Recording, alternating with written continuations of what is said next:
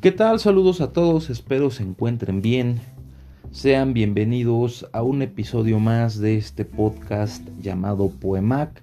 Les habla Carlos Mackenzie y vamos a hablar un poquito de Miguel Hernández. Es la segunda parte donde le entramos un poquito más de lleno a la vida y obra de del poeta español, de uno de los mejores poetas españoles. Antes que nada una disculpa por la demora en, grabar este episodio. Tuve una semana pues no muy grata eh, y muy pesada y no me dio oportunidad de grabar antes. Pero bueno, aquí estamos para cumplir el deber. Miguel Hernández Gilabert o Gilabert Nace en Orihuela el 30 de octubre de 1910 y muere en Alicante el 28 de marzo de 1942. Mejor dicho, lo matan o lo dejan morir en esa fecha. Proviene de familia humilde y tiene que abandonar muy pronto la escuela para ponerse a trabajar como cabrero con su padre. Aún así, eh, dado que no abandonó la lectura, era un ávido lector particularmente de, los poetas clásicos españoles, hablando de los poetas del siglo de oro, comienza él a desarrollar su capacidad lírica, comienza a componer también poemas, eh, pues no sabemos si a temprana edad, pero seguramente sí hubo unos primeros acercamientos. A partir de 1930 es cuando comienza a publicar su poesía en revistas como El pueblo de Orihuela o El día de Alicante. Es en esta década de los 30 cuando viaja a Madrid y colabora en distintas publicaciones y también establece relación con varios poetas de la época Cabe destacar a Federico García Lorca. A su vuelta a Orihuela redacta Perito en Lunas, que es publicado en 1933. Y es, como les había dicho en el capítulo anterior, donde más se refleja la influencia de los clásicos españoles en su estilo en, la forma de hacer poesía que tiene el joven Miguel en esos entonces. Y debido a esto, eh, yo lo vinculo un poquito más con la generación del 27. Para los que no sepan, la generación del 27 en España es eh, una confluencia generacional desde varias, bueno, no solo literaria, sino también filológica, donde crece una gran, donde más bien hay una gran fascinación por los poetas clásicos españoles, particularmente por Luis de Góngora, y es, y pues básicamente Luis de Góngora es el pretexto para para que toda esta juventud española eh, tuviera contacto entre sí.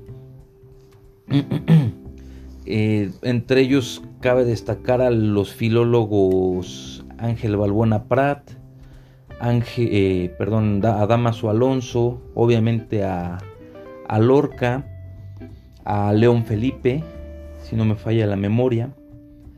Y pese a que son más grandes, que Miguel Hernández, por lo menos en Perito en Luna, sí se nota mucho esta influencia clásica, em, pues no heredada de, la generación del 27, sino adquirida em, por gusto propio, por gusto del, mismo Miguel Hernández. Y bueno, continuamos con la vida y obra de, de, Miguel Hernández. Una vez que se establece en Madrid, trabaja como redactor en el diccionario taurino El Cosío y en las misiones pedagógicas de Alejandro Casona. Colabora además en importantes revistas poéticas españolas. En esos años escribe los, los versos perdón, de El Silbo Vulnerado, publicado en el 1934, Imagen de tu huella, también del 34, y el más conocido de ellos que es El rayo que no cesa, publicado en 1936.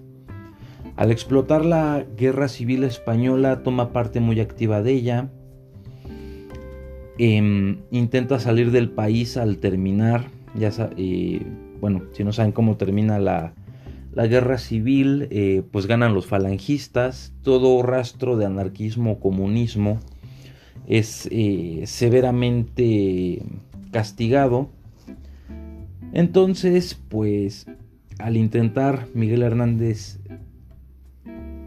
huir de, de España e irse a Portugal, es atrapado sentenciado a muerte por, pues básicamente por comunista, pero se le cambia esta mm, condena por una de 30 años que no llega a, cumplir por su prematura muerte en 1942. Ahorita nos adentramos un poquito más a estos detallitos. Durante la guerra, compone Viento de Pueblo, publicado en el 37, y El hombre acecha, que tentativamente estaba iba a ser publicado en 1938, em, pero no recuerdo si les conté la anécdota en, el anterior capítulo, pero no está de más volverlo a mencionar. Eh, el hombre acecha fue rescatado de solo dos ediciones que, que sobrevivieron. Em, antes de su publicación, fueron destruidos o se intentó más bien destruir todo el toda esta primera edición del hombre acecha por el filólogo y falangista Joaquín de Entrambasaguas. Se alcanzaron a, a, rescatar eh, esas dos ediciones y es por ello que hoy en día conocemos eh, ese libro. Luego, eh, hacia 1938-41, compone Cancionero Romancero de Ausencia Durante 1936 se afilia al Partido Comunista de España y en el 37 ejerce como comisario político militar. Figuró en el quinto regimiento ejerciendo en él como comisario político y pasó a otras unidades en los frentes de batalla de Teruel, Andalucía y Extremadura. Su actividad de comisario político comunista en el ejército le valdría la pena, la pena capital tras la guerra, lo que les estaba comentando. Se pudo escapar a Orihuela para lograr casarse con Josefina Manresa, pero a los pocos días tuvo que volver al frente en Jaén. En el verano del 37 asistió al segundo Congreso Internacional de Escritores para la Defensa de la Cultura celebrado en Madrid y en Valencia, donde conoció al peruano César Vallejo, de quien ya hemos hablado, y no sabía que, Vallejo y, Hernández habían conocido. Fue un pequeño dato agradable para mí. Más tarde viajó a la Unión Soviética en representación del gobierno de la República Española. Regresó en octubre para escribir el drama Pastor de la Muerte, y numerosos poemas recogidos en, que en su, en su obra casi, que casi desaparece el hombre acecha. El 19 de diciembre del 37 nació su primer hijo, Manuel Ramón, pero murió a los pocos meses. En 1938, le eh, perdón, su hijo muere el 19 de octubre de 1938 y le dedica el poema Hijo de la Luz y de la Sombra, poema que se recoge en Cancionero Romancero de Ausencia. En el 4 de enero de 1939 nace su segundo hijo, Manuel Miguel, a quien le dedica su famoso poema Nanas de la Cebolla.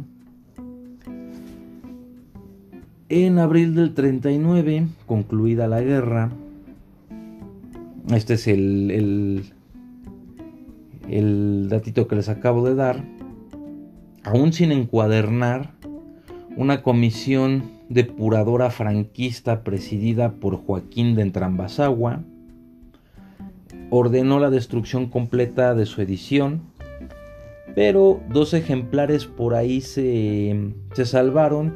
Se pudo reeditar el libro en 1981 y, e incluirse en la obra poética completa que, que realiza la Alianza Editorial. Su gran amigo Cosío se ofreció a acoger el poeta en Tudanca, pero este decidió volver a Orihuela y fue, bueno, eh, de Orihuela, sabiendo que corría mucho peligro, se va a Sevilla, pasando por Córdoba, y, e intenta cruzar, como les he comentado, de la frontera portuguesa por Huelga, pero desafortunadamente eh, Portugal tenía su propio dictador, Salazar, que es quien lo... Eh, la policía de Salazar es eh, quien lo entrega a la, a la, Guardia Civil Española, le dictan pena de muerte y se la cambian no por, por indulgencia, no porque se quieran ver bien, sino porque hace pocos años, bueno, unos años atrás, habían fusilado a, a uno de los poetas más importantes de, de la generación del 27, un activista em, tanto político, perdón, sí, activista político, también era parte del Partido Comunista, eh, y un activista cultural eh, de los más importantes que hubo en esa época, me refiero a Federico García Lorca. Su fusilamiento fue, eh, pues, tuvo una repercusión muy importante. los franquistas no podían permitirse otro escándalo de tal tipo. Entonces le perdonan la pena de muerte, se la cambian por 30 años. No obstante, eh, y esto es por lo que digo que lo mataron o lo dejaron morir, eh, murió Miguel Hernández de tuberculosis, la cual no le quisieron atender. Eh, le aplazaron mucho, le, le, pusieron muchas trabas para un tratamiento propio que, que lograra salvarlo. Pero pues obviamente no iba el, gobierno, todo el aparato estatal, no iba a mover ni un dedo por salvar a, un comunista, un detractor de la falange española. Y pues bueno, eso es em, digamos que grosso modo la, la vida de, Miguel Hernández. Eh, se las conté un poquito, em, pues, enrevesada porque había muchas cosas en las que sí me quería hacer hincapié y tuve que regresarme a ellas. Entre los libros que publica está obviamente el, ya mencionado Perito en Lunas. Le sigue El rayo que no cesa, Imagen de tu huella, El silbo vulnerado, El famosísimo viento del pueblo, El hombre acecha, Cancionero y romancero de ausencias.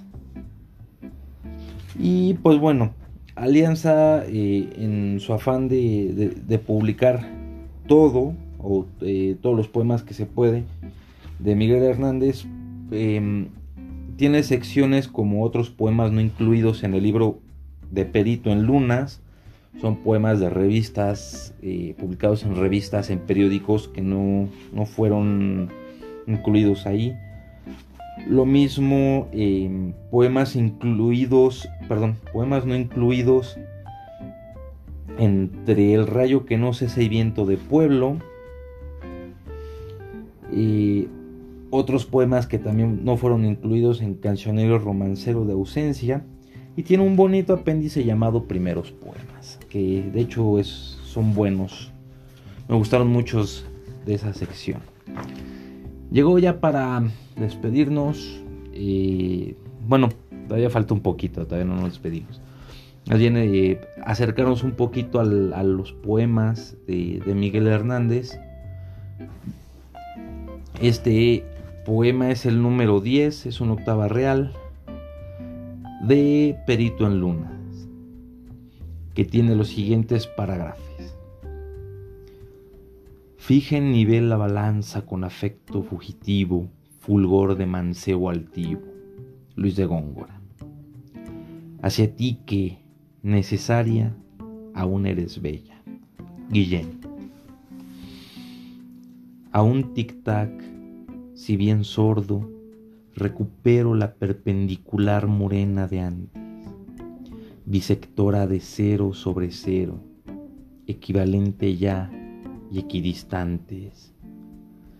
Clamen imperativo por su fuero, con más cifras, si pocas, por instantes, pero con situación extrema en suma, sin vértice de amor, Holanda espuma.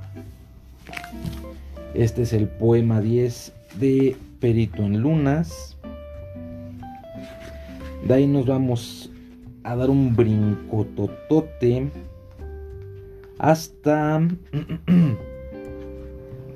hasta donde nos damos el brincote eh, pues poemas no incluidos eh, en Perito en Luna pero que son más o menos de esas, de esas fechas esta es la elegía de la novia lunada mi voluntad madura te acercaba en mi mano la muerte que retiraba, pita sublunada, mi decisión aún verde, atropellando senos, no, racimos de picudos humores. Tu corazón la de Albacete hizo, por fin, rinoceronte. Yo te maté en el baño, Agamenona, y enseguida subieron persianas limonadas, olas, olas a tu herido aposento. Con un sexo de acero y de tragedia me reanudé a tu sexo. No pude entrar en ti de otra manera, pura de trecho en trecho. La boca herida come frío. En qué manida entrada, colorado discurso a los arcillo, inquiere la navaja. No has dejado de ser como la rosa, bella para la muerte. Dispensa la ruina de tu boca, perfección permanente. Álgida, como jarra a la serena, bella granel no mía, para siempre ha perdido tu belleza, tú, su mejor amiga. De ella Narciso, en ella me miraba y llorando la hora, como la suya, aventan la guitarra, sangre mis manos, orcas. Tu beso que era ayer patrón, medida, modelo de la rosa, lo derrocó mi enamorada ira. Dispénseme tu boca. Yo quise modelarte y arcilla en tu escultura mano, que en el balcón de esta fotografía despeinada ha quedado. Yo te quería, por acaso casta, monja de tu belleza, a los demás, a todos vocearla, pero que no la vieran. Yo te hablé de tu frente de reluna, y entonces, sin acasos, pensaba en sapos ella, a la aventura tortas de frío y asco. Me amaste por regalo. Yo soy feo como los ruiseñores que cultivan primor, lunas, luceros, censures de limones. Y los celos, carcoma de mi carne, cáncer de mi madera, qué cornada mortal contra tu sangre tiraron cachicuerna. Si al pie del agua azul fuiste violada, ahora en la muerte roja, y mucho más hermosa la distancia de tu hermosura ahora. Oh, qué proeza la de no guardarme, oh, bella de antemano, tu corazón, la yema de tu sangre que fue, a lo sumo, malo. Oh, qué proeza la de no arrancarme mi corazón de cuajo para, como una esquila palpitante, a tu cuello colgarlo. Este poema fue elegía de la novia lunada. Como ven, eh, es un poquito aunado a mi mala lectura, eh, es un poquito compleja su sintaxis, muy gongorina, pero bueno, son, son poemas, por lo menos esta primera parte, eh, esta época de Perito en Lunas, eh, son poemas que vale bastante la pena darles una deshilachada para entenderlos. Aparte de que, pues bueno, soy soy muy fan de Miguel Hernández y, no me voy a quedar o no me gusta mucho quedarme con la duda de qué diablos me está diciendo. Les voy a leer ahora el soneto número 10 de El rayo que no cesa. Y dice así. Tengo estos huesos hechos a las penas y a las cavilaciones estas sienes pena que vas, cavilación que vienes, como el mar de la playa a las arenas. Como el mar de la playa a las arenas, voy en este naufragio de vaivenes, por una noche oscura de sartenes redondas, pobres, tristes y morenas.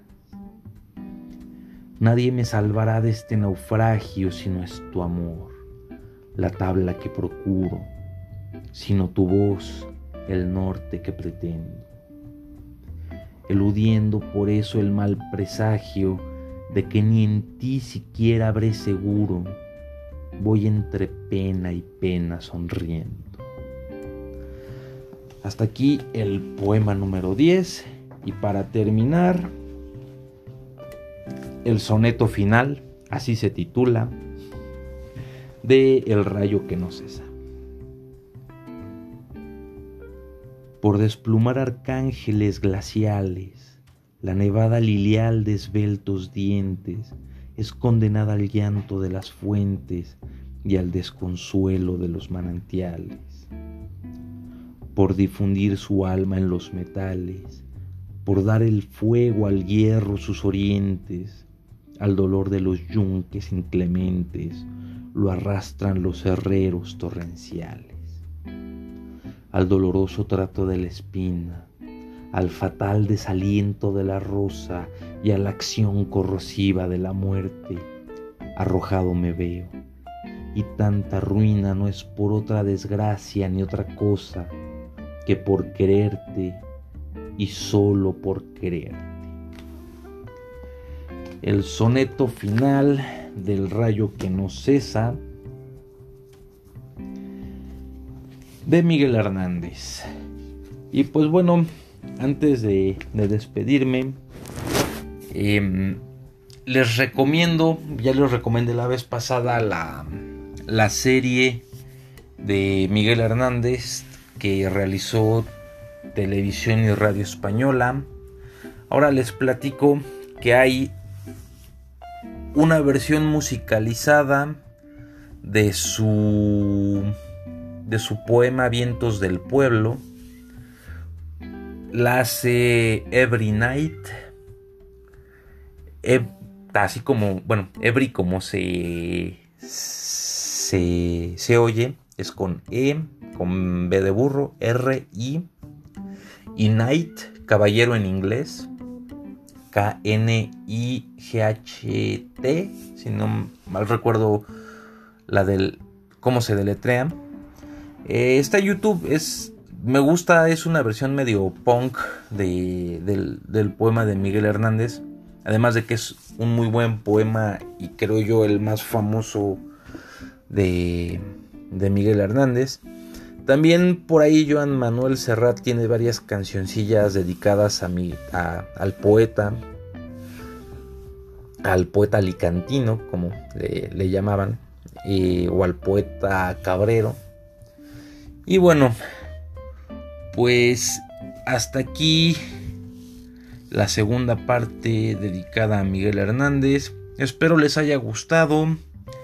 Y cualquier comentario, sugerencia y demás pueden buscarme en redes sociales, ya saben mi nombre. Este. Y bueno, pásenla bonito. Vivan largo, beban mucho, coman más. Hasta la próxima.